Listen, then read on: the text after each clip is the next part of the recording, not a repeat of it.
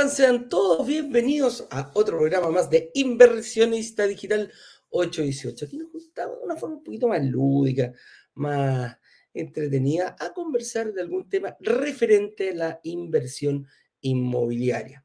Y el tema para el día de hoy que tenemos preparado dice así, la clave para pasar de un, de un de un ser mal ahorrador a inversionista inmobiliario. ¿Qué tiene que ver el ahorro con la inversión?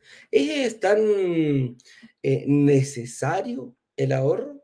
Volvemos a la premisa aquella que hemos escuchado desde niños, que si no ahorramos no podemos comprar una casa.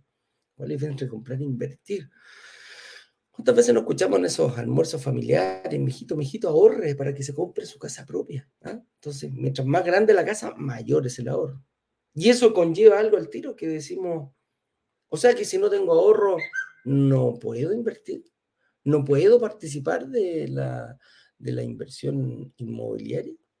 Todo eso lo vamos a ir eh, desmenuzando el día de hoy, porque estamos en una semana especial, estamos en una semana donde estamos viendo el, el ensayo y error, ensayo y error. Hago, muevo algo, salgo de nuevo a la pista, como lo hacen los Fórmula que a mí me encanta, como lo hacen los, los actores, como lo hacen los cantantes, como lo hace un deportista antes de entrar al, al, campo de juego. ¿ah? Se han dado cuenta los futbolistas, salen un rato, juegan con la pelota, hacen unos pocos ejercicios, calientan los músculos precisamente para que estén en óptimas condiciones para el momento de salir a la cancha. ¿Cuál es nuestro momento de salir a la cancha? Eh, el próximo workshop que parte la, próxima semana, el próximo día lunes. Ya estamos en octubre ya. Eh, caramba, estamos iniciando ya el último trimestre, la recta final de este año 2022. Eh, ¿Y para qué nos preparamos como comunidad? Como le decíamos, ensayo y error durante esta semana, durante dos semanas estuvimos viendo algún obstáculo o algún atajo para el tema de la inversión inmobiliaria. Hoy día ese obstáculo para muchos puede ser el ahorro. Y lo vamos a analizar en profundidad y cómo poder salir, cómo poder escapar, cuál es la solución en caso de yo no tener ahorro. Y si tengo ahorro, bueno, mejor todavía vamos a enseñarte cómo, cómo utilizar esos ahorros. Ese es el objetivo, para allá vamos apuntando. Aquí en esta página de instrucciones, eh, que puedes llegar aquí, mira, en Instagram estás en Instagram, aquí arriba, y si no, brokerdigitales.com es las instrucciones, pero antes tienes que pasar por eh, inscribirte a la comunidad, invitar a ti y a tus amigos a que entren a la comunidad. Señor director, aquí está pasando el link, brokerdigitales.com slash workshop.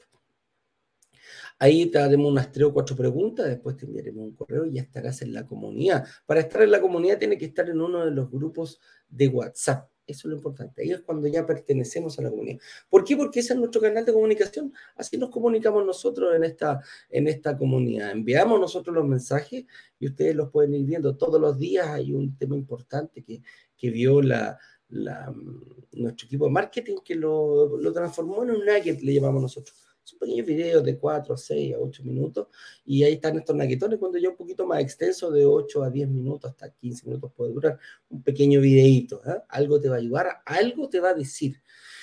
Y aquí está el tiempo para, la, para el workshop que decíamos. El workshop comienza la próxima semana con la clase número 1. ¿Cuánto falta para la clase número 1? 7 días, 10 horas, 37 minutos. Para que comience, va a ser el día lunes próximo a las 19 horas eh, local, en la cual vamos a plantear lo que no hay que hacer al momento de pensar en invertir. ¿ah? Ahí está, va a entrar esta página, unas instrucciones importantes, y ahí tienes la fecha y la hora exacta de cada, de cada clase. Ahí está la clase número uno, los siete pecados capitales, lo que no hay que hacer al momento de siquiera pensar en invertir. La segunda clase, tu verdadera capacidad de inversión. ¿Cuánto es, cómo lo... A ver, ¿Qué necesitas tú? Es una radiografía, es una selfie, ¿ah? en la cual digo, mira, ¿cómo yo estoy preparado para poder invertir? Vamos a analizar eh, estrategias financieras, ratios financieros que nos van a dar, ver dónde tenemos que ir, qué, qué significa un barrio emergente, dónde están esas propiedades que me convienen más para invertir y cómo voy a poder empezar ya a hacer una estrategia de inversión personal. Y después ya el día viernes, eh, la estrategia de los ciclos y los superciclos. ¿Qué es un ciclo? ¿Cuándo comienza? ¿Cuándo termina? Un ciclo comienza cuando pago la primera cuota del PI, termina cuando termino de pagar el departamento o antes. Y buena pregunta. Y después nos prepararemos ya, bueno, ese será durante esta semana, el objetivo, la próxima semana. El objetivo es que si no sabes nada de inversión financiera antes de la clase 1, eh, terminada esa clase número 3, esperamos que con los conocimientos que hemos puesto sobre la mesa seas capaz de tú hacer tu propia estrategia de inversión. Mientras tanto, ¿cómo nos preparamos? Descarga el estado de situación, ese, botoncito naranja. Es muy importante y pide agenda una reunión con nuestro equipo de analistas. ¿ah? Eso lo eh, eh, vas, a, vas, a, poder hacer, si tienes el estado de situación, vas a, vas a aprovechar de mejor manera esos 20, 25 minutos que vas a poder tener directamente con un analista de inversión de brokers digitales, que son ex ejecutivos bancarios. Te van a dar el, el otro lado. ¿ah?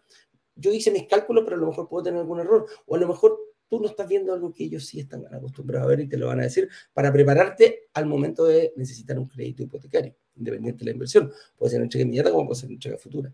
Aquí si no te has inscrito, te puedes inscribir ahí el paso 1 eh, para ingresar a los grupos WhatsApp y después el paso 3 para agendar una reunión con nuestros equipos de analistas. Y también hay muchas cosas más, está nuestra, nuestros testimonios, también puedes ver, para personas que han ya vivido este tema, ya han firmado sus promesas de compra y están en estos momentos eh, pagando su, el, el, pie ¿ah? para el momento de la entrega. Con eso dicho, em, vamos, partamos, señor director. Los dejo invitados al final del programa, les vamos a, mostrar nuevamente, para la gente que no alcanzó a verlo, les vamos a mostrar nuevamente esta página para que la vean. Es bien interactiva, está muy bien pensadita para, para que puedas ir em, tomando confianza o aprendiendo un poquito más. Yo, más que aprender es descubrir un poquito este mundo de cómo es lo que hacemos, porque acá somos eh, contraintuitivos, le llamamos. ¿Han visto que el salmón de río es el único que nada contra la corriente? Muchas veces nosotros nos dejamos llevar por la corriente, nos damos la vuelta y tocamos algunos temas, eh, los miramos desde otro punto de vista, lo cual te puede abrir quizás los ojos a, a, hacer, a participar de un nuevo workshop, que es la semana subsiguiente, el día martes. También está el lanzamiento oficial, que ahí nosotros eh, negociamos con una inmobiliaria simplemente una oportunidad de inversión. Le llamamos una oportunidad eh, no repetible porque la verdad que no se van repitiendo. Tenemos, abrimos el carrito durante 48 horas aproximadamente para que tú puedas reservar una, hacer una reserva de una unidad para postular después, a, no postular, pero a verlo con nuestro inversión, con nuestros eh, analistas de inversión, los cuales te harán el sí o no. Si, si calificas, perfecto. Sigues adelante con el proceso para poder ya empezar a pagar el pie y todo lo que haya que hacer. Y si no cualificas, eh, te lo vamos a decir, te vamos a devolver la plata de la reserva y te vamos a dar tu propia estrategia de inversión. ¿Cuáles son esas variables que tienes que mover para eh, ir más tranquilo y hacerlo en un corto plazo? Así que con eso dicho, no más palabras, señores, y vamos al tema. Vamos al tema que tenemos preparado para el día de hoy. Dice la clave para pasar de ser un mal ahorrador a un inversionista inmobiliario. Entonces, Partamos con algo básico, algo bien básico. ¿Qué es el ahorro? ¿A qué ahorro nos referimos? Y una vez me gustó mucho una, mm, me gustó mucho una, una experiencia que le pasó a Ignacio con su, con su conserje. Pues, estaban hablando, le pregunta si, éramos, si era bueno para ahorrar. Y él dijo, sí, pues yo soy muy bueno para ahorrar. Fíjate que yo ahorro en todos, eh, busco todas las, eh, todas las, eh, ofertas que hay. Si en el supermercado están dando una oferta de carne el día martes, voy y compro carne el día martes. Las verduras voy y trato de comprar. Y siempre ando siguiendo las ofertas. Busco cupones de repente que salen en los diarios o veo las ofertas por internet y voy y pido a través de plataformas, lo que sea. Pero él buscaba ese ahorro. Y él decía, claro, yo ahorro porque pago menos por lo que yo quiero, por los productos que a mí me interesan. Pero acá ese tipo de ahorro no es el que, es, un tipo de ahorro, sí, está bien, ahorrar, comprar más barato algún artículo eh, implica un ahorro dependiendo del presupuesto que yo tenía destinado. O sea, si yo quiero comprar una tele y digo, bueno, voy a comprarme una tele de 300 mil pesos y resulta que está en oferta y está en 200 mil pesos, bueno, me ahorré 100 mil pesos. Tiene razón, es un tipo de ahorro. Pero no es el tipo de ahorro que nosotros buscamos. Nosotros aquí buscamos ese ahorro que uno va construyéndolo mes a mes, ese ahorro que uno va construyéndolo durante el tiempo. Y principalmente el, hecho simple es dejar de mm, sacar de tu presupuesto mensual, de, tu, de tus ingresos, una parte, destinarla exclusivamente para ahorrarla. Y el ahorro es eh, empezar a armar estos, estos colchones de dinero, los cuales te van ayudando. Vaya a saber uno para que lo tenga. Hay gente que ahorra para comprar. O sea, dice, mira, ¿sabes qué? Yo estoy en estos momentos ahorrando para un auto porque me encanta. Ah, yo, a mí no me gusta comprar eh, a crédito, fíjate. Entonces, yo voy a ahorrar, ¿cuánto me sale mi auto? 5 millones de pesos, perfecto, 5 millones, y yo me voy a proponer ahorrar 500 mil pesos mensuales, lo que me permite en 10 meses tener mi auto y no pagarle ni un peso a ninguna entidad financiera. Ese es un tipo de ahorro. Ahora es importante saber cuánto yo soy capaz de mantener durante el tiempo ese tipo de ahorro, cuánto yo soy capaz de destinar de mis ingresos mensuales para ahorrar. ¿Se han hecho esa pregunta? ¿Cuántos de aquí? A ver si, la gente que está en estos momentos aquí en, la comunidad me puede contestar esa pregunta.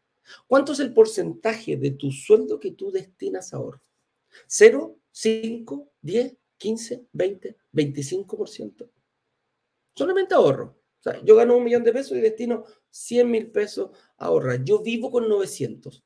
Entonces quiere decir que yo mi, un 10% de mi sueldo, al, donde sea, lo dejo en mi cuenta corriente, lo dejo debajo del colchón, eh, lo tengo en fondos mutuos. Vaya a saber uno. ¿Son buenos para ahorrar y cuánto dejan? Eh, porque es la otra. ¿Me gusta ahorrar? Fíjate que los mejores ahorradores del mundo son los japoneses, fíjate. Destinan en promedio hasta un 30% de su sueldo para ahorro. Acá en América Latina, no somos muy buenos para eso, ¿eh? Destinamos, se supone, en promedio entre un 6 y un 7%. Entonces, em, esas datas nos hacen, nos hacen un poquito estar menos preparados para algún momento de turbulencia, fíjate. Entonces, em, ¿el ahorro es importante? Sí, yo creo que sí, yo creo que es importante, independiente para la inversión, es importante para todo, tenemos que tener siempre algún, ante alguna turbulencia, tenemos que estar preparados, tenemos que ser capaces. El otro día eh, leía uno de estos, un artículo donde estos grandes gurús se ponían de acuerdo más o menos cuál es el ahorro, cuál es el ahorro máximo, o sea, cuando yo soy un buen ahorrador. A ver si hay alguna, alguna respuesta, si me habrán pescado alguno. Déjame ver aquí. Para que me digan cuánto es lo que. Lo que. Ah, mira. Aquí me dice el 20%. Me dicen acá. Krishna Contreras. El 10% me dice aquí Ángel Romero. 0% Felipe Roja. Anda, no, no, no andáis muy lejos. Mira, 0% acá también em, la Diana Marcusa. ¿ah? Mira, acá hay algo que pasa súper, pasa muy, muy, muy, muy seguido. Dice, hola, me propongo, pero nunca lo hago. Es súper... Em, e, es, muy común, es muy común. Mira, busca un 20%. ¿ah? Qué heavy. Eh, no es, no es... Eh, no, no, es poco, no es poco. Yo pensé que iban a, íbamos a ser eh, peores ahorradores. Yo también ando por ahí. Mira, acá tenemos alguien podría vivir en Japón perfectamente Camilo Abdel, ¿ah? un 30%, un 20% aquí en aire climatización. ¿ah? Aquí me dice buen día a todos, nos saluda Catherine Celá, y aquí me dice 20%, pero así es como presto, presto y me ah, pero me lo devuelven, ya que bueno. Carolina, prestar es bueno, no sé qué tan bueno, porque como no hay ningún compromiso, pues si no te lo devuelven, em, hasta ahí no más llegamos y perdemos plata y perdemos amistades. Em, eh, es, ahí, es complicado, ¿eh? es complicado, pero bueno, cada uno sabe lo que hace. Eh, entonces, si nos damos cuenta, mira, no son, no son menores porcentajes, como decía, los grandes expertos dicen que uno ahorrando el 25% es como el ahorro pleno. ¿eh? Ser capaz de separar, si yo vivo mis ingresos suman un millón de pesos y soy capaz de separar el 25% y vivir con el resto, eso es una persona que es como un ahorro pleno. De ahí, de ahí para abajo eh, estaríamos llegando. Y dicen, bueno, Es fácil empezar, ahí una persona decía, oye, yo trato, trato, trato hacerlo y no, no, no, no puedo. Claro, si tú te propones el 25% de inmediato, se te va a poder hacer, se te puede hacer un poquito difícil. Un secreto para, para comenzar este tema del ahorro es ir de 5%, de 5% y subiéndolo en el tiempo. Este mes saco un 5%, vivo con el 95% de mi sueldo. Si un millón de pesos, bueno, saco 50 luquitas, las separo de mi sueldo y vivo con 950. Después, a los 2, 3, 4, 5 meses, cuando, mi, cuando yo me sienta que como que me acostumbré, bueno, subo al 10. Y después cuando me acostumbre al 10, subo al 15. Y así sucesivamente hasta llegar a un 25%. Esa es una buena forma de empezar a, ahorrar. ¿Para qué? Para destinarlo a lo que uno quiera. Ojalá, como decían ahí el señor Kiyosaki, para adquirir una deuda buena y no una deuda mala, no comprar. No, comprar bienes que, que, los tengas que pagar tú y que más encima se deprecien en el tiempo. Un ejemplo muy claro de un, de, un, bien que se deprecia en el tiempo, pero en el tiempo rápidamente, o sea, instantáneamente, son los autos. ¿Te has comprado un auto cero kilómetros? Saliste de la, de la, de la tienda y ya del automotor y ya tenía un porcentaje menos de tu, de tu, ella tenía un, un, porcentaje menos de tu, del valor de tu auto. Entonces ahí es donde, donde podemos hacer. Ah, entonces, avancemos un poquitito. Y dice acá, los buenos ahorradores nacen o se hacen, yo creo que lo contesté recién, se hacen, se hacen. Hay gente que tiene el hábito de ahorrar yo me pasaba cuando era chico, eh, era bueno para ahorrar, pues me gustaba ahorrar, entonces mi mamá me daba plata y yo lo que hacía era, eh, era meterle, em, era meterle, eh, sacarle un poquitito y siempre me, me, guardaba, me guardaba, me guardaba. Me acuerdo que la primera vez, como a los 14 años, me quería comprar una zapatilla y no tenía, mi mamá no tenía plata para comprar. Me dije, bueno, un, consígueme pega, pues. ¿ah? Y me fui a trabajar de pasapelota en esta francés hace harto tiempo. Ese fue como mi, primer trabajo. Trabajé un mes, ahorré, ahorré me compré las famosas zapatillas que me gustaban. ¿Viste? Ahí es como ahorrar, ahorrar para comprar. Pero siempre, siempre andaba con plata, siempre andaba con plata, siempre mantenía algo. Yo me considero un, un, un buen ahorrador hasta el día de hoy. a mi hija le empecé a enseñar a ahorrar las monedas de 500 empezaba a juntar rápidamente, de repente tenía cinco monedas de 100, las cambiaba por una de 500, o pedía ahí el vuelto de 500 y empezaba a sumar, a sumar, a sumar. Y cuando ya nos íbamos de vacaciones, ella tenía ya su, su, su ahorrito. Esas son pequeñas formas de enseñarle a los niños a los pequeños pasos para empezar a ser eh, buenos ahorradores. Y lo, como lo dije, ¿cómo se puede hacer un buen ahorrador? Y da 5%. Y da 5%. Recibo mi sueldo, ahorro un 5. Me acostumbré a vivir con el 95, bueno, subo un 5% más de ahorro y me acostumbro a vivir con el 90% de mi sueldo. Ya estoy bien con el 90%, saco un 5% más. Por ahí, por ahí, por ahí va. ¿ah? Comprar lo más barato es sinónimo de ahorrar. Sí, sí, es un, es un, es un ahorro, pero no es en el que es, bueno, es bueno estar buscando ahorros. Eh, uno ve ahí en los programas, me acuerdo, estos programas gringos que, que salen unos cupones en Gringolandia, en, las revistas y en los diarios, y ocupan esa cuestión y empiezan a acumular, acumular, acumular, porque les gusta comprar barato, o sea, son capaces de conseguir estas, eh, estas revistas para empezar a, comprar, acumular, buscar ofertas. ¿ah? Es, una muy buena, una muy buena opción, sobre todo en estos tiempos que estamos con una inflación alta y la verdad que el precio, el, costo de la vida en sí ha subido, ¿ah? como decía, eh, como decía Julio Guerra, el costo de la vida sube otra vez. Así está. Entonces, ¿es una buena forma de ahorrar? Sí. Eh, ahora, ¿qué hacemos con esa plata del ahorro? ¿Me la gasto? No sé, pues si me, ahorré 100 mil pesos en un, en un televisor, como puse, o 50 mil pesos en un televisor, ¿qué hago con esas 50 lucas? ¿Me las gasto? Entonces hay que comprarte barato para gastarte en otra cosa. ¿Mm? Hay que, hay que ir viendo en realidad qué sucede. Esta, mi gata está paseando. Dice, si soy buen ahorrador, ¿cómo aprovecho esta habilidad en la inversión inmobiliaria? Y aquí hay un punto bien importante em, que dentro de, de, las negociaciones que nosotros estamos haciendo con, los, con las inmobiliarias, muchas veces nos enfocamos en, eh, en, en, precio. ¿ah? La gente dice, bueno, tiene que ser el precio. Para nosotros el precio realmente no es tan, tan, tan importante. Para, es un factor importante, pero no es el más relevante dentro de una, de una estrategia de inversión inmobiliaria. Muchas veces las condiciones que somos capaces de conseguir aumentan, eh, aumentan el valor total de la inversión, aumentan la, ¿cómo lo podríamos decir? Tu, tu, rentabilidad de un proyecto. ¿ah? Entonces, el tema del ahorro eh, es importante, es importante, pero tampoco el más relevante, porque hay gente que nos dice, mira, qué bueno, aquí hay gente que dice, oye, yo ahorro un 20%, quizás puedo tener una capacidad ahorrada, a lo mejor tengo 2, 3, 4, 5, 10, a lo mejor soy capaz de pagar un pie completo de inmediato. Y para nosotros es súper bueno, ¿eh? es, muy bueno. Es muy bueno eso porque también buscamos condiciones de premiar este acto. Es súper plausible el, el, el, el, hecho de el hecho de, de tener ahorros, de ser capaz de vivir con menos de lo que genero, y tiene que, y tiene que ser, em, tiene que ser eh, recompensado. Y nosotros tratamos de buscar que las, estas inmobiliarias nos den algún beneficio para estas personas. Y en el fondo es decir, ¿qué pasa si esta persona te pasa eh, sus ahorros? ¿Qué pasa con ese acto? ¿Qué pasa con ese acto de yo entregar em, mis ahorros, que soy capaz de hacerlo a esta inmobiliaria?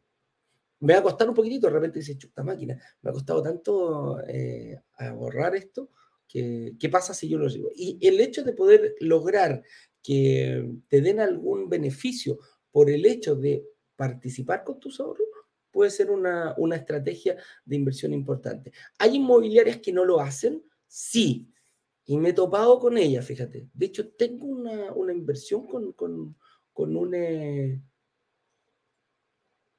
tengo una inversión con un... Em, con, con, una inmobiliaria en la cual le dije, oye, mira, tengo ahorro, ¿qué pasa si te los paso? Nada, me dice. ¿Cómo? No, pásame un 2% y el resto lo pagáis si querían como a cuotas. ¿Y cuánto puedo pagar? Lo que tú queráis pagar, a mí me da lo mismo. ¿Por qué? Porque hay inmobiliarias que tienen muchísimo dinero ellos solos, incluso son capaces de hasta eh, hacer sus propios proyectos sin pedirle ni un peso al banco. Algunos me van a decir, ah, bueno, no sé qué tan buena estrategia. Yo tampoco, pero bueno, son capaces. Tienen la robustez para decir, mira, ¿sabes qué?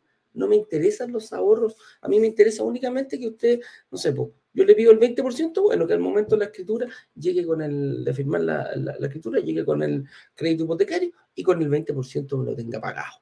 Yo con eso soy feliz. Ahí no tengo ningún problema. Ah, mira tú. Entonces, eh, hay otras inmobiliarias que dicen, mira, ¿sabes qué? A mí me interesa, yo te premio por poder llegar a esto. ¿Y cómo lo premio? Bueno, con algún, con algún dulcecito, pues dame algún descuento, dame algo, algo por el yo, por el hecho de yo poner dinero. Y aquí es donde nos topamos muchas veces. Decimos, ¿qué hacemos? ¿Qué hacemos? Eh, ¿Qué hago con ese dinero? Porque de repente hay gente que es muy buena para ahorrar, pero no sabe qué hacer con ese dinero. ¿Cambiaré el auto? chuta, salió la última versión, el R con tremendo surround y techo convertible y, ¿cómo se llama? Y asientos de cuero y Bose, el audio, uh, cambió la línea. O me puedo tropezar con una, con una, con un, mira, el famoso Cyber que está hoy día. Oh, ya estuve echándole una miradita ahí al famoso Latam Cyber, uy, vacaciones, págala en 10 cuotas, págala en lo que queráis, tarjetea. Somos tan buenos para pasar la tarjeta. Cambia tu auto en 24 cuotas precio contado. ¿En serio? ¿Y en cuánto me queda la cotita del auto para cambiarlo? Chúbata. 400 lucas. Pero ¿sabéis qué? Si me aprieto un poquito el, el, cinturón y a lo mejor, mire, el 450 viene el otro modelo. ¡oh! y te empieza a tiritar el ojo y de repente no tienes ningún problema para hacer la tarjeta. Entonces, estas habilidades en, la inversión inmobiliaria tienen que ser, em, tienen que ser premiadas. El hecho de yo tener, tratemos de buscar esas inmobiliarias que te premian por tu pasarle tus ahorros. ¿ah? ¿Y cuál es el objetivo? Tratar de concretar el famoso pie, que la, ese, porcentaje del valor del departamento que nosotros le tenemos que pasar a la inmobiliaria, por lo general, antes que te lo entreguen. Así se mueve el mercado, el mercado financiero completamente. Entonces, como resumen de esta pregunta, si soy un buen ahorrador, ¿cómo aprovecho estabilidad? Buscando que las inmobiliarias te den algún premio por yo pasarte, tu, por yo pasarte los ahorros. Que yo obtenga algún beneficio producto de que yo voy a pasar mis ahorros. Y ahí podemos mostrar, eh, oye, ¿cuánto paso? Pues no sé, pues hay gente que dice, yo tengo 5 millones, bueno, que tenga algún beneficio por 5 millones. Oye, yo tengo 3, bueno, que tenga un beneficio por 3 millones. Oye, yo tengo 20, porque ¿sabes qué? Sale 100 millones de pesos el departamento y yo tengo los 20 hoy día, los tengo guardados en mi, en mi, en mi cuenta corriente. Bueno, algún beneficio tendrá que darte. Entonces, esa es la forma de aprovechar bien en, este tema de la inversión inmobiliaria cuando yo tengo ahorros. ¿Puedo mezclarlo, Eduardo? ¿Puedo quizás pagar en cuota y poner algo de ahorro? Bueno, también hay que ver qué pasa con eso, cómo lo puedo ir. Si no tengo el ahorro completo, por lo que yo tenga, me gustaría que me dieran algo. Ese, es el, ese es el objetivo importante de aquello. ¿ya? Ahora, si soy mal ahorrador, ¿qué otras opciones tengo? Y aquí es donde eh, tenemos dos, eh, otro tipo de personas, la, antítesis. ¿ah? Ya teníamos el buen ahorrador, el que tiene 20 palitos en el... tiene algo. Pero hay gente que dice, yo cero, hay varios, dos, tres, 0% que no tiene nada de ahorro. ¿Está bien o está mal? Mira, no soy quien yo para juzgar y decir si está bien o está mal. Yo creo que cada uno le aprieta el zapato. Así que uno sabe dónde le aprieta el zapato. Pero ahora, muchas de esas personas me ponen a decir que rico, ¿sabes que yo soy de eso? No tengo ni un peso, me voy, Chaito Eduardo, apagamos, ¿ah? apagamos todo acá, cerramos, cerramos el, el computador y nos vamos. Y la respuesta es no. Así quizás hay mucha gente que no sea buena para ahorrar, pero a lo mejor es un muy buen pagador. A lo mejor es un muy buen pagador. A lo mejor esta persona es de los que se compromete y paga. ¿Te acuerdas que te dije, oye, 24 cuotas precio contado, 500 lucas mensuales, 600 lucas mensuales? Bueno, veo y, y lo cumplo. Y paso la tarjeta, no tengo ningún problema. Y muevo mis finanzas personales para dejar, no sé, 500 lucas mensuales eh, para pagar el auto. Pero ¿qué pasa? Se compromete. El ejemplo más claro, el ejemplo más claro, ¿qué pasa cuando llega fin de eh, cuando llega a principios de año y tenemos que em, tenemos que traspasarle esto a mm, ¿cómo se llama? Tenemos que traspasar el, eh, tenemos que hacer la, la, matrícula del colegio de, de nuestros hijos. Damos 10 cheques el valor del cheque da exactamente lo mismo. Cada uno le paga el colegio a su hijo como, si son 100 o son 500 o un millón, da exactamente lo mismo. Em, no hay problema con aquello. Pero resulta que ese cheque yo lo voy a pagar, pero inevitablemente. No me puedo trazar para el colegio de los niños. Entonces, pues sí, mira, sí, yo pago, el, pago mi auto, pago el colegio de los niños, pago la casa, soy un buen pagador pero ahorros tiene, no, puta, no me alcanza. Bueno, ¿y qué pasa si le damos la vuelta? ¿Qué pasa si al ser un buen pagador terminas de, de, de, por ejemplo, terminaste de pagar el auto, llegaste a la cuota 24, pero resulta que durante 24 meses, si te das cuenta, estuviste haciendo prácticamente lo mismo que un ahorrador, pero la diferencia es que lo, tuviste, lo asumiste en un compromiso. Entonces pagaste 24 cuotas, de 500 lucas, viviste dos años con esas 500 lucas, pero la sacaste de tu matriz de ingresos. Dijiste, bueno, yo gano un millón y medio, 500 luquitas para el auto, vivo, viviré con un millón. Entonces ahí tenés un superpoder que está bien escondido y quizás no lo has visto, que eres un buen pagador. Entonces lo que te pasa a ti es que las cuotas para ti no son un problema. El problema para ti es el monto de la cuota. Ese es tu mayor eh, desafío cómo hacer calzar el monto de una cuota con lo que yo quiero. Entonces, si chuta, yo tengo, no sé, 250 lucas. Yo puedo pagar 250 lucas mensuales. Yo puedo pagar 300 lucas mensuales. Bueno, entonces tenemos que hacer un proyecto que tenga la cantidad de cuotas suficientes para, eh, para yo poder hacerlo calzar con mi capacidad de pago. No de ahorro, de pago. Entonces, ese es el desafío para las personas que dicen, oye, no, yo soy mal ahorrador, yo no puedo participar en esto. Sí puedes participar. No te autoelimines por no creer que no cumples uno de los requisitos. Siempre hay estrategia, siempre hay, hay... Es tan noble, siempre digo, es tan noble la, la inversión inmobiliaria que siempre te da caminos, te abre caminos para aquello. Entonces, eh, si te consideras un mal ahorrar, bueno, a lo mejor necesitas más cuotas. ¿Cuántas cuotas? Dependiendo la cantidad, la, la capacidad de pago que yo destine mensualmente para poder ahorrar. Si yo soy capaz de destinar 500, 600, bueno, buscaré la cantidad de cuotas. Ahora, ojo, si la cantidad de cuotas, que, esto también ha pasado, nosotros el, proyecto máximo, lo máximo que hemos ah, tenido en cuotas son 100 cuotas. ¿Qué va a ser? Sí, son 100 cuotas. No me pregunté cómo llegamos, cómo negociamos, se la tiramos de talla a una, inmobiliaria y dijo, ok. No me puede decir, Eduardo, 100 cuotas es una exageración.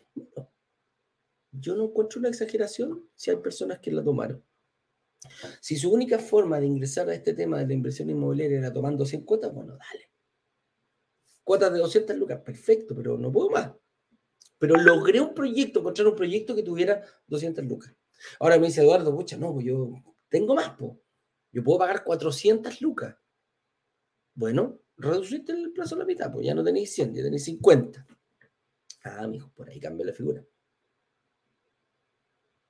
Entonces, ¿y qué pasa si le agrego ahorro? A lo mejor tengo uno, dos, tres palitos. Mira, va a seguir bajando y puedo seguir bajando el tiempo. Entonces, lo más probable es que mientras antes se lo pases a esta inmobiliaria, a lo mejor te da algún descuento también por hacer un pronto pago, ¿ah? por pagar en menos tiempo. Entonces, aquí ya tenemos dos, tenemos dos, em, tenemos dos, eh, dos personas, ya tenemos dos ámbitos, ya tenemos dos ámbitos aquí importantes son las personas que tienen ahorro, las personas que no tienen ahorro. Ambos pueden invertir, ambos pueden invertir. Eso es correcto.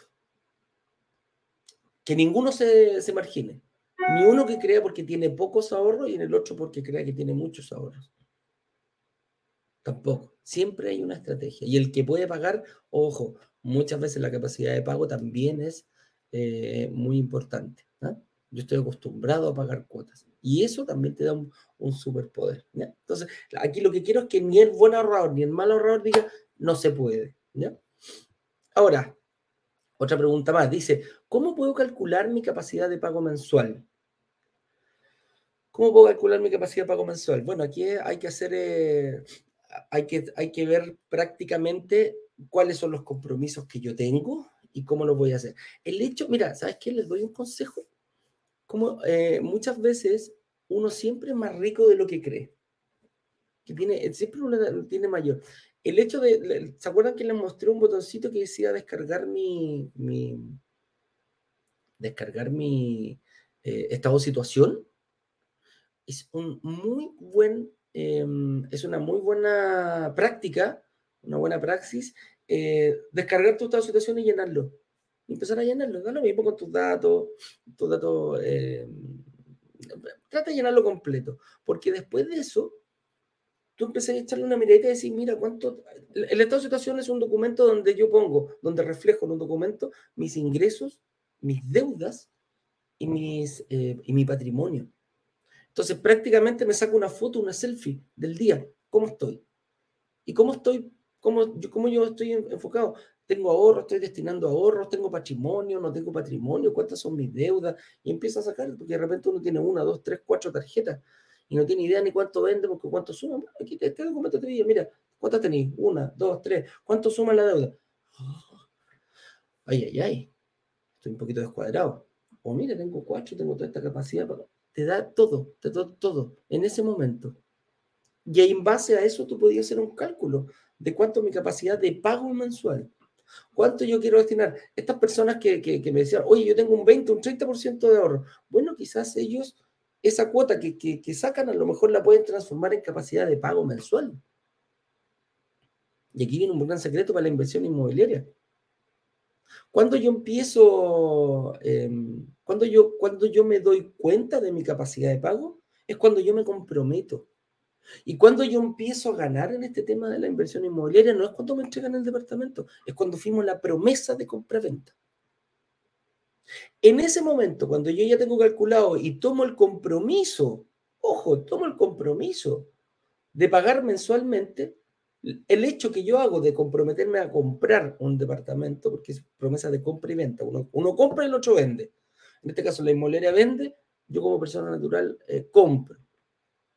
Que sea para inversión es otra cosa, pero compro. Y en ese momento, de ese edificio que se va a construir o que está construido, independientemente del tiempo de, que, ya, que tenga, yo separo una unidad y comienzo a ganarme la plusvalía yo. Como que se lo saco a la inmobiliaria. Si no, si está en poder de la inmobiliaria, el departamento, ellos siguen ganando la plusvalía y lo van a ir vendiendo más caro durante el tiempo. Si yo soy capaz de calcular bien mi capacidad de pago mensual y me comprometo a pagar una cuota mensual, al momento que yo firmo la promesa de compra-venta, la plusvalía es mía. Ojo con eso. Después de haber calculado cuánto soy capaz de pagar mensual, de cuánto soy capaz de destinar a un pago mensual de una promesa de compra-venta, desde ese preciso momento, la plusvalía es mía. Así funcionamos los inversionistas inmobiliarios. Oye, ¿yo puedo tener firmadas tres promesas con distintas fechas de entrega? Sí, sí puedo. Oye, ¿yo puedo poner toda mi capacidad de pago para un solo departamento? Sí.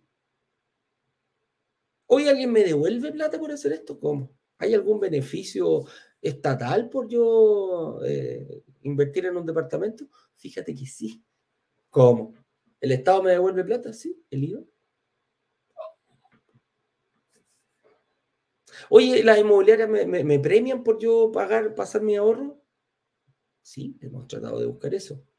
¿Y hay posibilidad de pagarlo en cuota? Sí, también. Tratamos de negociar siempre la mayor cantidad de cuotas para que la mayor cantidad de personas puedan acceder. Entonces, ¿cómo, cómo, cómo sé calcular bien mi capacidad de, de pago mensual? Clase 2. Después de haber visto la clase 1 la próxima semana, fíjate en la clase número 2. En la clase número 2 vamos a dar eh, tips para poder ahorrar, eh, vamos a dar, eh, Vamos a hacer ejercicios para ver cómo calcular esta misma capacidad de pago mensual. Cómo yo lo proyecto en el tiempo. ¿Qué pasa cuando yo firmo una promesa compra-venta?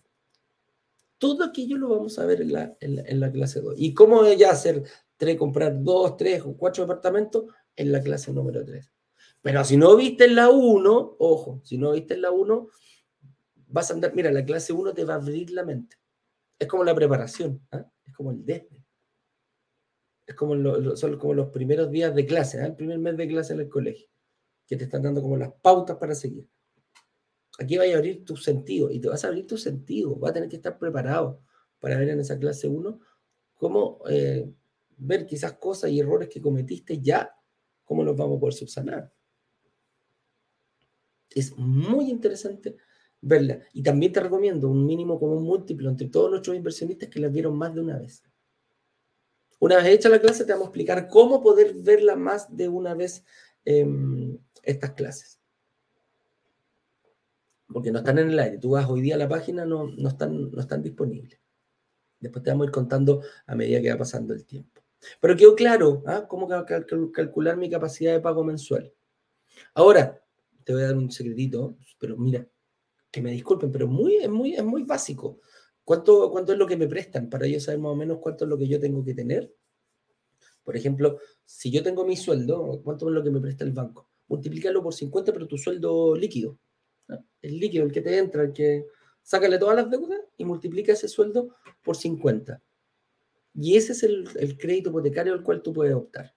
Entonces después calculáis, eh, multiplicáis tu sueldo por 50, tu sueldo líquido por 50, Em, por ejemplo, si yo gano 2 millones de pesos, bueno, pues me van a prestar 100 palos. Así de simple. Si yo gano un millón de pesos, me van a prestar 50 palos. 50 millones. ¿ah? A eso me refiero. Entonces ahí es como calcular. Y en base a eso, yo puedo sacar el 20%, que yo lo tengo que poner, pongo el 20%, calculo cuánto es lo que yo tengo que, el valor del departamento, el 20%, y lo divido en la cantidad de cuotas que me pueda dar la, la, cantidad de cuotas máxima que me da la inmobiliaria. Y ahí voy a tener un valor mensual. ¿Llego o no llego? ¿Tengo ahorro? Sí, se lo inyecto. Bajo ese, claro, si yo tengo, no sé, 4 pues, millones y tengo que poner 10, bueno, no lo divido en 10, lo divido en 6. Entonces, pongo 4 en principio y el resto que son 6 millones de pesos, lo divido en la misma cantidad de cuotas y me va a bajar mi pago mensual. Entonces, ahí donde yo puedo ir mezclando, puedo ir diciendo, oye, un poquito para acá, otro poquito para acá. ¿ah? Entonces, mi capacidad de pago, si la tengo mensual, sé cuánto pago mensual, lo puedo mezclar con la cantidad de ahorro. Por eso es bueno, o sea, por eso no es, no es que uno sea mejor que el otro. Hay estrategias y caminos distintos para ambos casos. ¿Cómo puedo hacerla crecer con el tiempo? Y esto es importante. ¿Cómo puedo hacer crecer mi capacidad de pago? ¿Cómo hago yo crecer mis ahorros? ¿Cómo yo hago que, mi ahorro crezca? ¿Cómo hago que, que, mi capacidad de pago crezca? Que ojalá se doble. Y, el ejercicio, mira, es súper fácil. Si yo voy a tener que poner el 20% de un departamento, imagínate que lo pago en dos años, que es lo que me pidió la inmobiliaria. Me, ah, me dio 24 cuotas para pagar. ¿Puedo pagar? Da lo mismo el número, ah, pero es para que lo seamos. ¿Cuánto me quedó la cuota dividido no sé, 400 lucas? Perfecto, las pagué, no tengo ningún problema, pagué los 20 millones de pesos eh, por el departamento de 100 millones. ¿Qué te dije yo hace poquitito? Te dije que desde el momento que tú firmas una promesa de compraventa, tú te comprometes a comprar y te empiezas a ganar la plusvalía de ese departamento. Entonces, hagámoslo súper lineal, súper lineal, sin mover la base. ¿ah? Interés simple, como dirían los economistas, no compuesto. La base va a ser siempre la misma. 100 millones. Yo puse 20, el banco puso 80 la plusvalía es del 5%, súper bajita, 5% anual. Ok. Primer año, 100 millones de pesos, 5 millones, el 5% de 100 millones, el 5% de 100 son 5. Entonces yo me gano 5 millones de plusvalía. Chita máquina. Alguien está intenso hoy día. 5 millones yo me gano eh, el primer año. O sea, 5 millones de pesos, si yo lo multiplico linealmente por 4, son 20. Y resulta que yo puse 20 para este departamento. O sea, quiere decir que yo en 4 años dupliqué el valor de mi plata. La respuesta es sí. Yo ¿cómo puede ser eso? porque la verdad que no, no, no lo visualizo. ¿Por qué de 100 millones de pesos? Porque nosotros ganamos en base al total. La, la plusvalía se calcula en base al total del departamento. Entonces tú pusiste solo 20, el 20%, el otro 80% lo pone, lo pone un em, lo pone el banco o una entidad financiera. Pero la plusvalía se calcula por el total del departamento. Entonces, por eso te digo, 20 millones de pesos a 5 millones mensuales, en 4 años tú puedes duplicar tu inversión. Ese es uno de los secretos de la inversión inmobiliaria. No ganamos en base a lo que invertimos, ganamos en base al total del valor de la propiedad, del inmueble. ¿Viste? Ahí está uno de los secretos. Entonces, ¿qué pasa? A medida que más pasa el tiempo, bueno, voy ganando más. Todos los días voy ganando dinero. En la clase 2 hacemos un ejemplo para que te quede cuánto estás perdiendo por no el costo alternativo. ¿Cuánto dejas de ganar por no tener una inversión hoy día? Te adelanto no, no, no te voy a adelantar nada. Pero calcúlalo. Calcúlalo cuánto estás dejando de ganar. Si tuvieras un departamento de 100 millones de pesos, ganáis con una plusvalía del 5. Ojo, hemos visto plusvalías de dos dígitos. O sea, quiere decir que si, por ejemplo, fuera un 10% en cuatro años y se mantiene la plusvalía en cuatro años en 40% más, sí, duplicaste. Perdón, casi triplicaste. Ojo con eso. Oye, ¿cómo sé si puedo invertir pronto? Bueno, siguiendo las clases. Así es simple. Cuando nosotros hablamos que en, el workshop, en la clase 1, aunque no sepas nada, o quizás ya tiene algunos eh, atisbos, ya has visto algo, ya conoces un poquito de inversión inmobiliaria, o no tienes idea, quieres partir del absoluto cero, una vez terminado el workshop, terminando la clase número 3, nosotros queremos que seas, ojalá capaz de ya visualizar tu, tu, tu capacidad, tu verdadera capacidad de, inversión. Si lo puedes hacer o no lo puedes hacer. Ese es el objetivo. Entonces, por ahí, por ahí, por ahí va el tema de eh, cómo saber si puedo invertir. El hecho de sacarte, de, llenar tu, tu, estado de situación, te va a permitir, te va a permitir tener una foto clara, precisa de, de lo que puedes hacer. de cómo puedes ir eh, en este ámbito viendo tu, verdadera, calcular tu verdadera capacidad de inversión. Entonces, ¿todos pueden hacerlo? A mí me encanta decir eso. La verdad que yo moviendo ciertas variables puedo ir avanzando, puedo ir calculando mi verdadera capacidad de inversión. Y yo te digo, no debería haber ninguna excusa para decir no puedo. Incluso lo que sí te pueden decir, no puedes hoy, que es distinto a no poder. Porque puedes en, un... Cuando, ya teniendo el panorama claro, cuando ya teniendo la ruta clara, bueno, sé por dónde me puedo ir.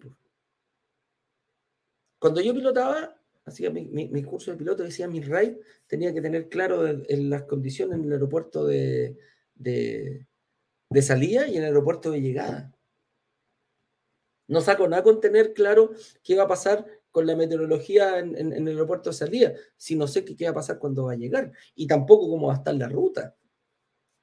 Esos planes de vuelos que teníamos que hacer antes de subirnos al avión, a la avioneta en ese caso, eh, te dejaban muy claro el panorama. Ya ahora uno tiene que hacer lo mismo. Tengo que saber cuántos son mis ingresos, tengo que saber cuántos son mis, eh, cuántos mis ingresos, cuántos son mis... Eh, perdón, mi ingreso, mis deudas y mi patrimonio. Que en el plan de vuelo es, lo mismo. Aeropuerto de salida, ruta y aeropuerto de llegada. Y después si me quiero devolver, tengo que echar cómo va a estar el, aeropuerto de llegada y repetir ese mismo ejercicio. Entonces, ¿cómo sé si puedo invertir? Empieza a ocupar las herramientas que tenemos disponibles. El, ¿cómo se llama? El estado de situación, en la primera, la tienen más a mano. Puedes ir ahora mismo a descargar tu estado de situación y empezar a llenarlo. Posteriormente pides una reunión con nuestros, eh, con nuestros analistas. brokerdigitales.com slash agenda. Llevas tu, estado de situación y dices, mira, este es mi estado de situación. Son como los doctores, estos gallos. ¿Ah? Hay cachado los doctores que te, pasan a ti cuando te dicen, no, hagas exámenes. ¿Ah? El otro día me tuve que hacer examen. No, bueno, salieron, pero me los tuve que hacer. pero tan malo tampoco. Pero era una cantidad de papeles, pues, tremenda cantidad de papeles. Y el doctor empieza, aquí, ah, mira, ah, sí. Ah, no, oh, este, este índice está alto. Ah, mira, aquí estáis bien. Colesterol bueno, colesterol malo. Ya, perfecto. Ya, listo. Entonces, mira, toda esta cantidad le echan una miradita y ya saben perfectamente. Bueno, los analistas hacen lo mismo contigo. Oye, este gallo está bien aquí, pa, pa, pa. Ah, mira, hay que mover un par de perillitas y estáis listos para poder invertir. Estás en condiciones de poder eh, hacerlo quizás. Oye, me quedó una duda, ¿puedo pedir una segunda reunión gratuita? Sí. ¿Son, son ilimitadas? A ver, son ilimitadas en la cantidad de reuniones que yo pueda pedir, no hay ningún problema. Pero lo que sí, eh, las dejamos fuera, cerramos las reuniones gratuitas cuando nos tenemos que enfocar en las personas que hagan después del lanzamiento. No, toda nuestra empresa se enfoca en los futuros inversionistas. Entonces ahí ya no son gratis, hay que pagar eh, la reserva para poder obtener, pero cerramos estas reuniones gratuitas. Así que hay que aprovecharlas. Hay que ir aprovechándolas. Y es una tremenda oportunidad. Yo estaría ávido de poder hacerlo. Chicos, eh, pasemos a preguntas, señor director. Creo que ha quedado claro un poquito el, tema que tratamos de tocar el día de hoy. de pasar de ser un mal ahorrador, di algunos tips de cómo empezar a ahorrar, di algunos tips de cómo empezar a, ya a, poner tu, tu, cómo empezar a, transformarte. Y si eres un buen ahorrador, bien. Y si eres un mal ahorrador, pucha, bien también. Qué bueno que seas un, buen ahorrador. Y cómo, cómo ir viéndolo, no dejando de lado las oportunidades que te dan. ¿Cómo saber si soy buen ahorrador, si soy mal ahorrador? Bueno, veámoslo con... Em, ocupemos las herramientas, ocupa, ocupa estas reuniones gratuitas con nuestro equipo de analistas. Te va a servir mucho, te va a servir mucho para empezar ya preparándote para el workshop de la próxima semana. Llegar con la tarea adelantada hace como ser como el, niño Mateo que llega en primero básico, que ya sabe por último escribir. ¿ah? Yo me acuerdo que mi abuela me enseñó a escribir y antes de primero básico yo ya sabía hacer alguna linecita. Me creía la muerte. ¿ah?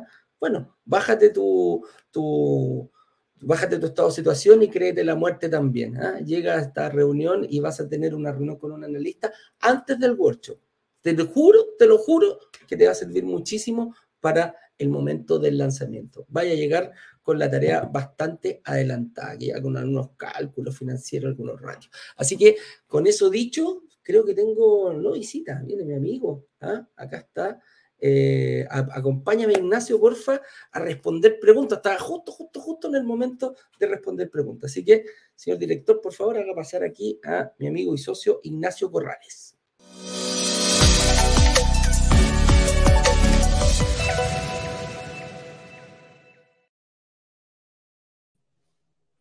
Hola Eduardito, ¿cómo estás tú? Bien, pues amigo mío, ¿me mandaste invitación aquí por Instagram? Sí, parece que eres tú. No, no, no. No.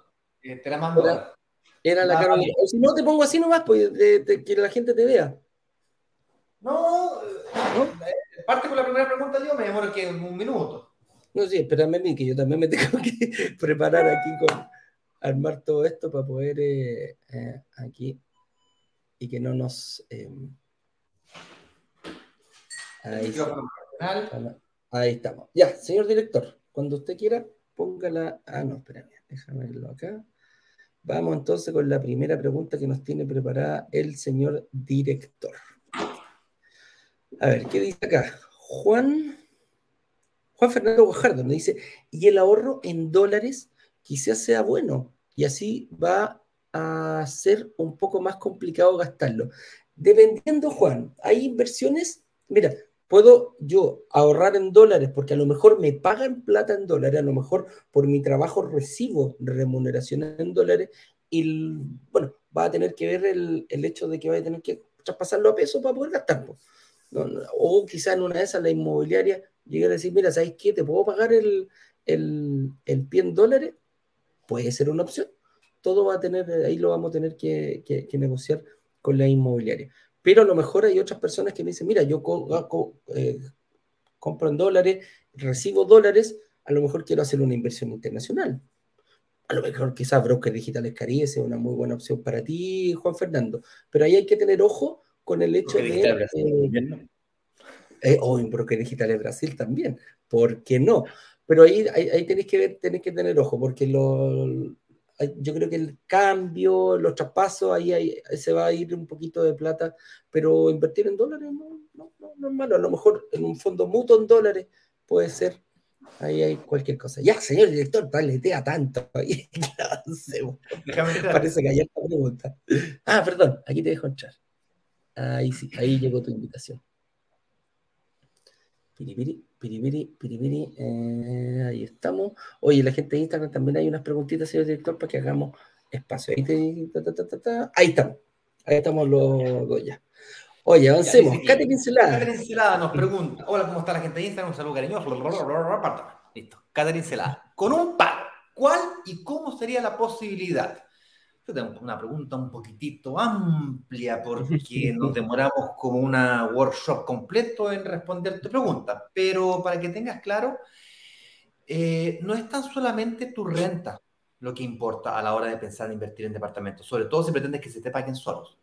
Además de la renta, tienes que considerar también la deuda y tu patrimonio. Son estas tres variables.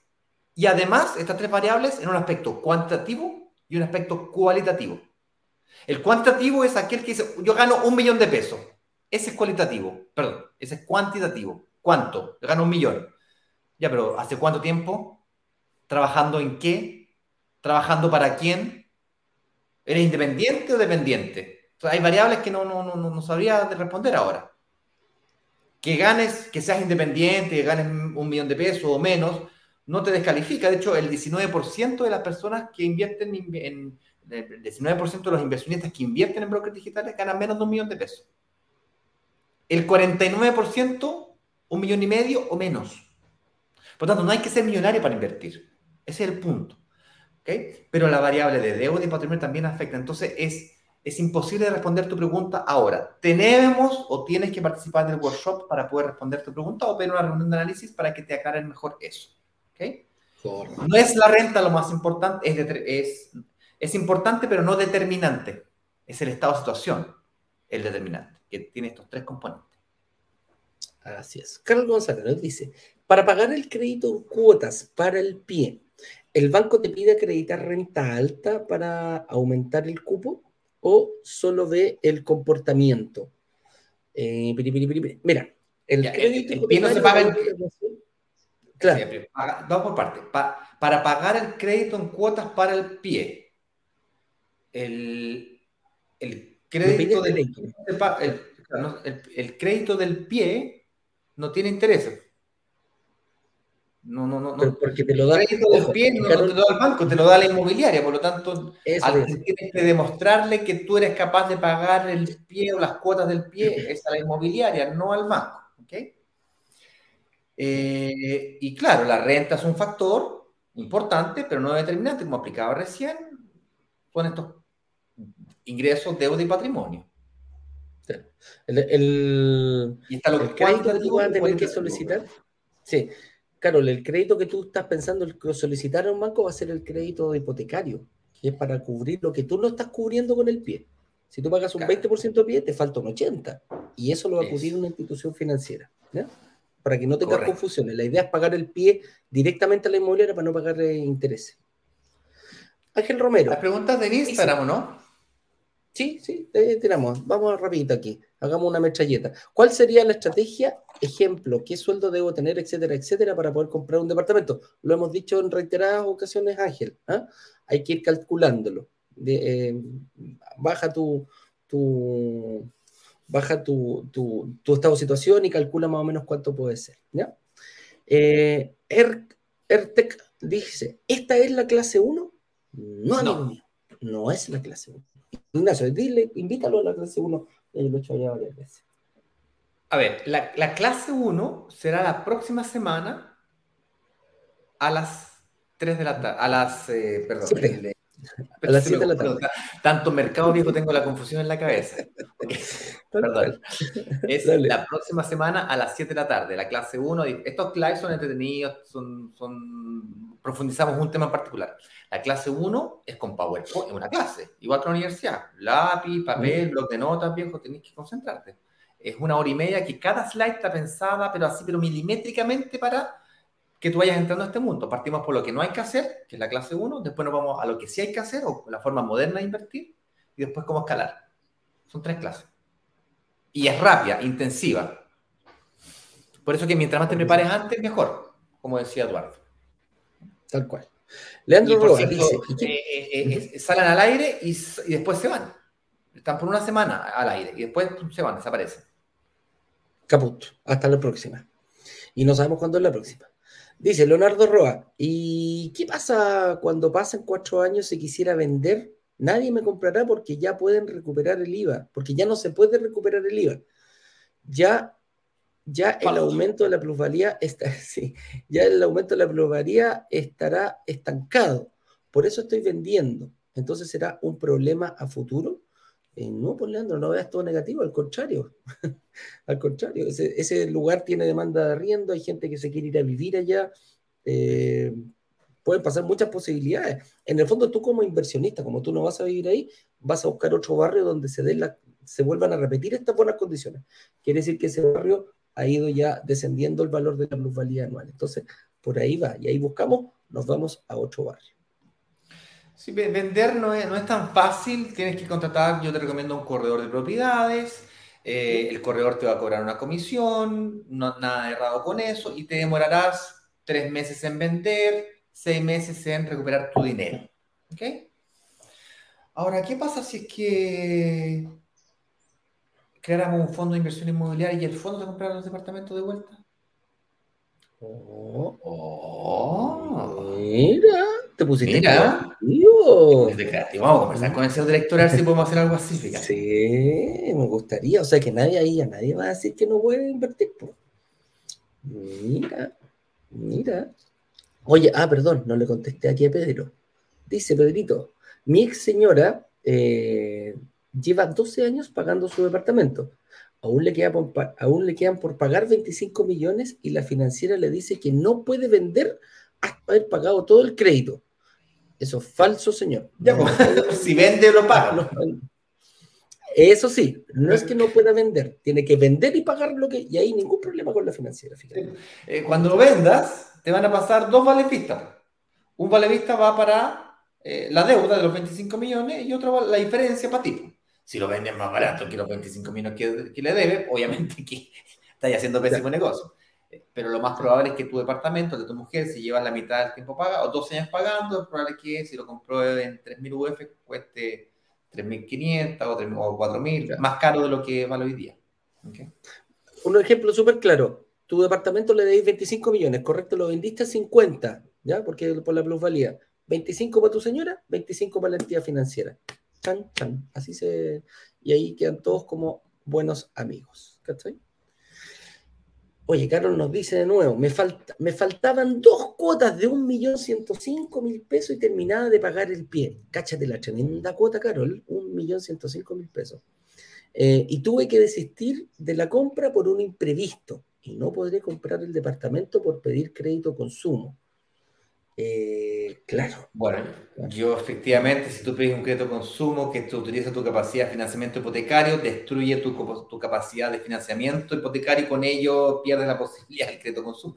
Yo lo que habría negociado con la inmobiliaria es haberle pagado un 10% más de pie, eh, habría, no sé, vendido un auto, habría o que te esperara, pues claro, imagínate. Que te esperaran un poquito. Ahí hay un, claro, ahí hay un error, Carol. Eh, ahí es súper importante calcular bien tu, tu, tu pago, ese, como tu capacidad de pago mensual.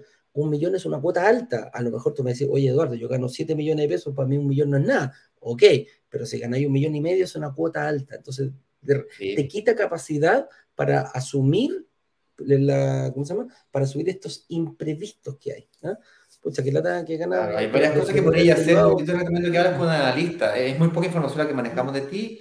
Habla con un analista a ver qué se puede hacer con respecto a ese crédito de consumo. Hoy día, si tú pagas o prepagas el crédito de consumo, desaparece el sistema en, en, en corto tiempo. Así como eh, el sistema te reportan tus deudas en cuestión de dos semanas, salen del sistema también en dos semanas. Entonces, de pronto pide el crédito de consumo tu marido y, o tu pareja, un amigo, un conocido, un pariente de confianza. no sé. ¿Cachai? Y, y salís de la deuda y sacáis el crédito hipotecario y luego volví a sacar el crédito de consumo, ¿cachai? Cosas así. Claro. Se ve jovencita, así que a lo mejor tus padres te podrían ayudar, no sé, pero trata de conversar con la inmobiliaria por último, en el peor de los casos. ¿Cachai? Plantea, yo quiero comprar. Sí, sí, yo quiero comprar, pero ayúdenme. Carlos Flores nos dice, hola, ¿cuál es el costo de pasar de un hipotecario a un banco a una mutuaria? Ah, mira, está, este, este está, está, bastante, mira, es mucho más módico que antes de la portabilidad financiera, ¿ya? Eh, pero no deja de ser, va a ir única y exclusivamente en la cantidad del monto del crédito. Una parte de ese monto del crédito se, te, va, te va a traspasar, te va a cobrar la, la ¿cómo se llama? Ahí, ahí va a tener que pagar los gastos generales los gastos generales de la nueva mutuaria y la otra te va a cobrar un poquito por prepagar el crédito. Entonces que hay que sumar ahí los costos de las dos, de las dos entidades. Pero no Ahora, supongamos, que te produzca, supongamos que te produzca un, gasto y sumamos ese gasto, todo más la tasa de interés y te produzca una diferencia de un millón de pesos. ¿Sabes qué? Dos millones de pesos. ¿Sabes qué? Pongámosle tres millones de pesos anual. En el año completo, tres millones de pesos. El primero, claro. Ya, pues, si eso te permite, si eso te permite salir de la trampa a la deuda de una casa propia, por ejemplo, y te permite invertir en un departamento que en el mismo año lograste invertir y ganaste el 5% un departamento de 3.000 UF, que son 100 millones de pesos, estaríamos hablando de que ganaste 5 millones de pesos en patrimonio. Entonces, entonces lo que tú dejas, lo que te cuesta son 2 millones, 3 millones, 1 millón, o sea, es, el costo. ¿y lo que dejas de ganar, los 5 millones de pesos? Es el costo de oportunidad.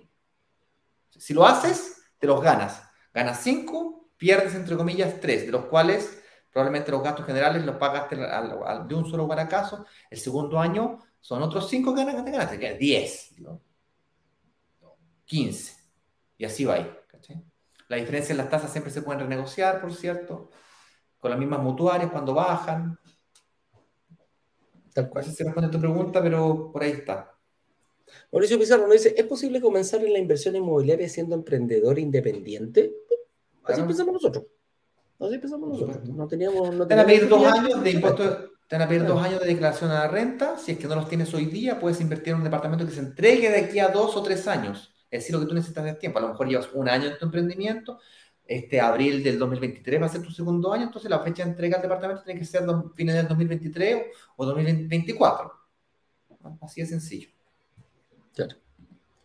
Eh, Pablo Hereira nos dice, oye, ¿puedo ahorrar, puedo ahorrar 200 mil al mes sin apretarme mucho el cogote? ¿Es suficiente para algo?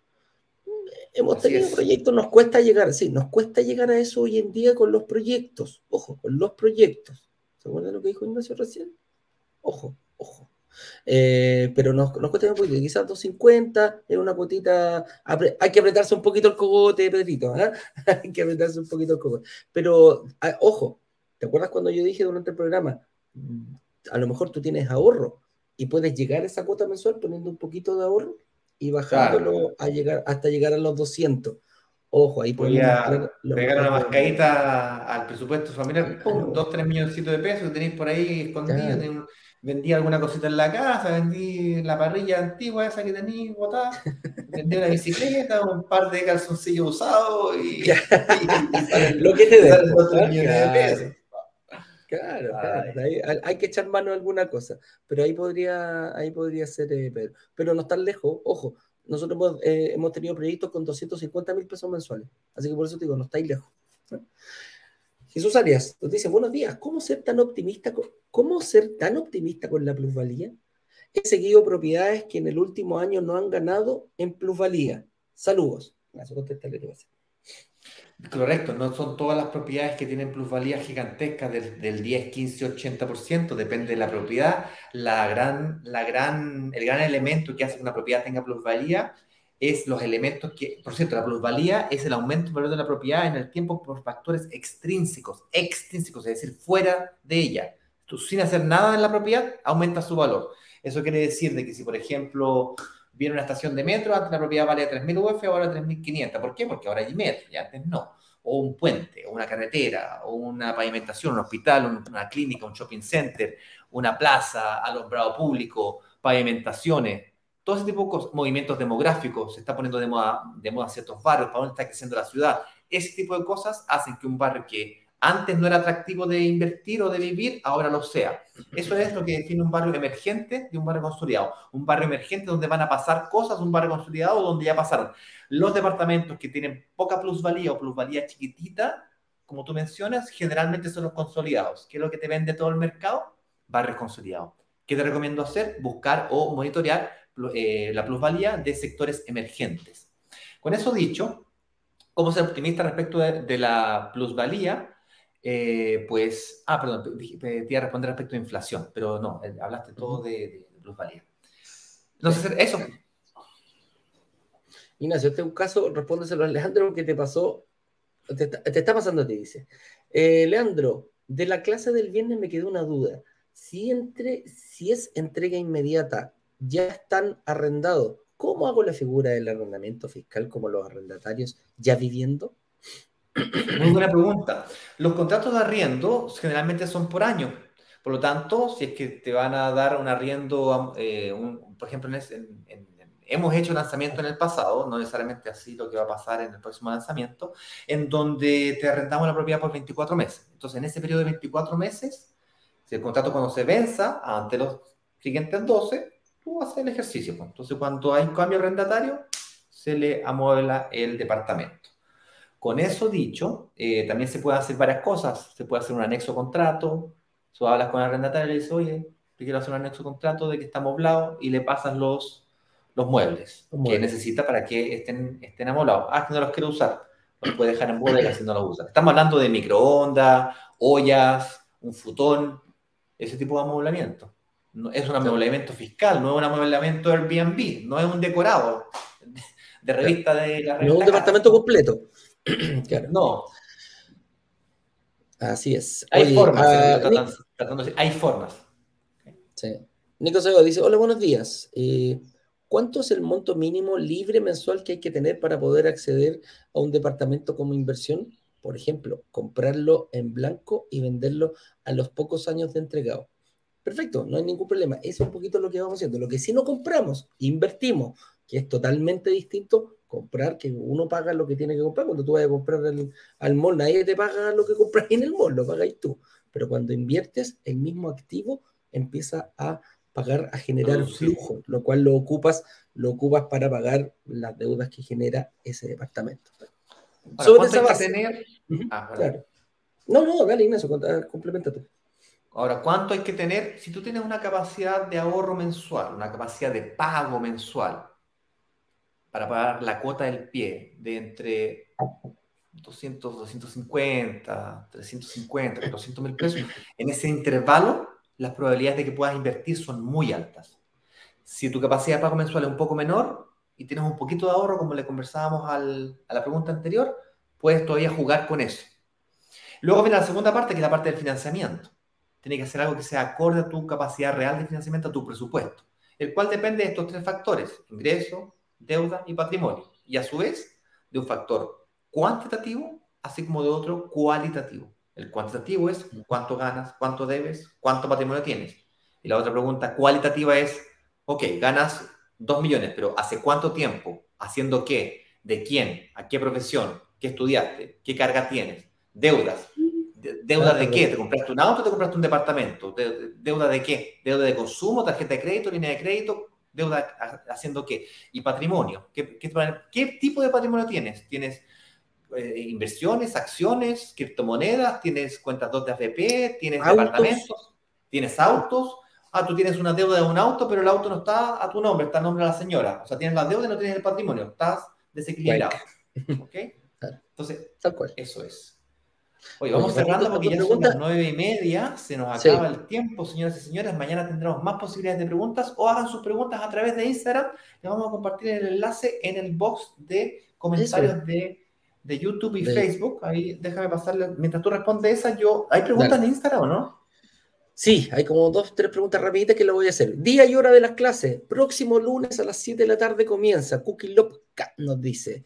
¿Y las clases son pagadas? Nos pregunta Rosa Fernández. No, son absolutamente No vendemos cursos, son totalmente gratis. No lo crea. Correcto. Déjame hacer un par de preguntitas aquí en Instagram. Eh, dice, si me faltara para el crédito hipotecario, ¿se puede acordar con la inmobiliaria subir la cuota del pie? Correcto, Javier. Esa es una de las estrategias. Si, necesitas poner más pie para poder, em, para poder eh, llegar al monto que te presta el banco, claramente puedes subir la cuota. No hay ningún problema. Se negocia directamente con la inmobiliaria.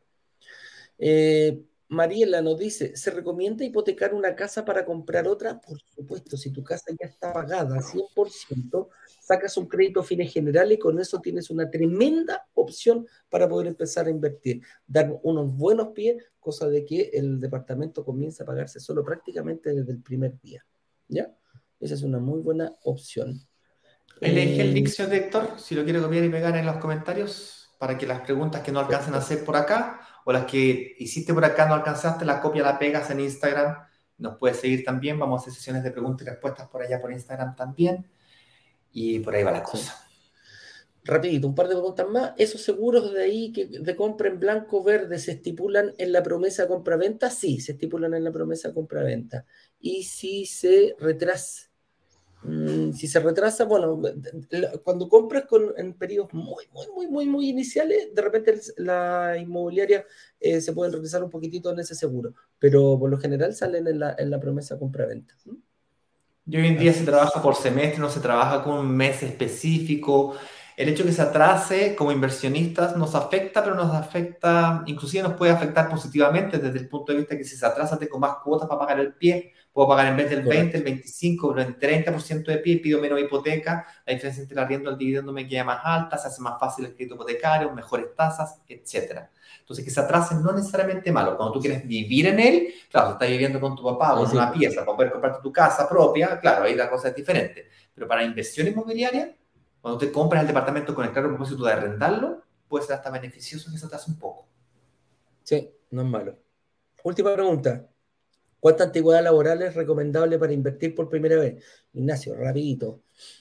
Bueno, si tienes un sueldo fijo y ya eh, eh, llevas tiempo trabajando, eh, tres meses. Si es que no tienes un componente variable en tu renta, seis. Si es tu primer empleo en tu vida, un año. Y si es que eres independiente, eso es cuando trabajas como autónomo, como profesional, emitiendo boletas o eres empresario, necesitas dos declaraciones anuales de renta para demostrar estabilidad en tus ingresos. Por eso que son dos declaraciones de renta.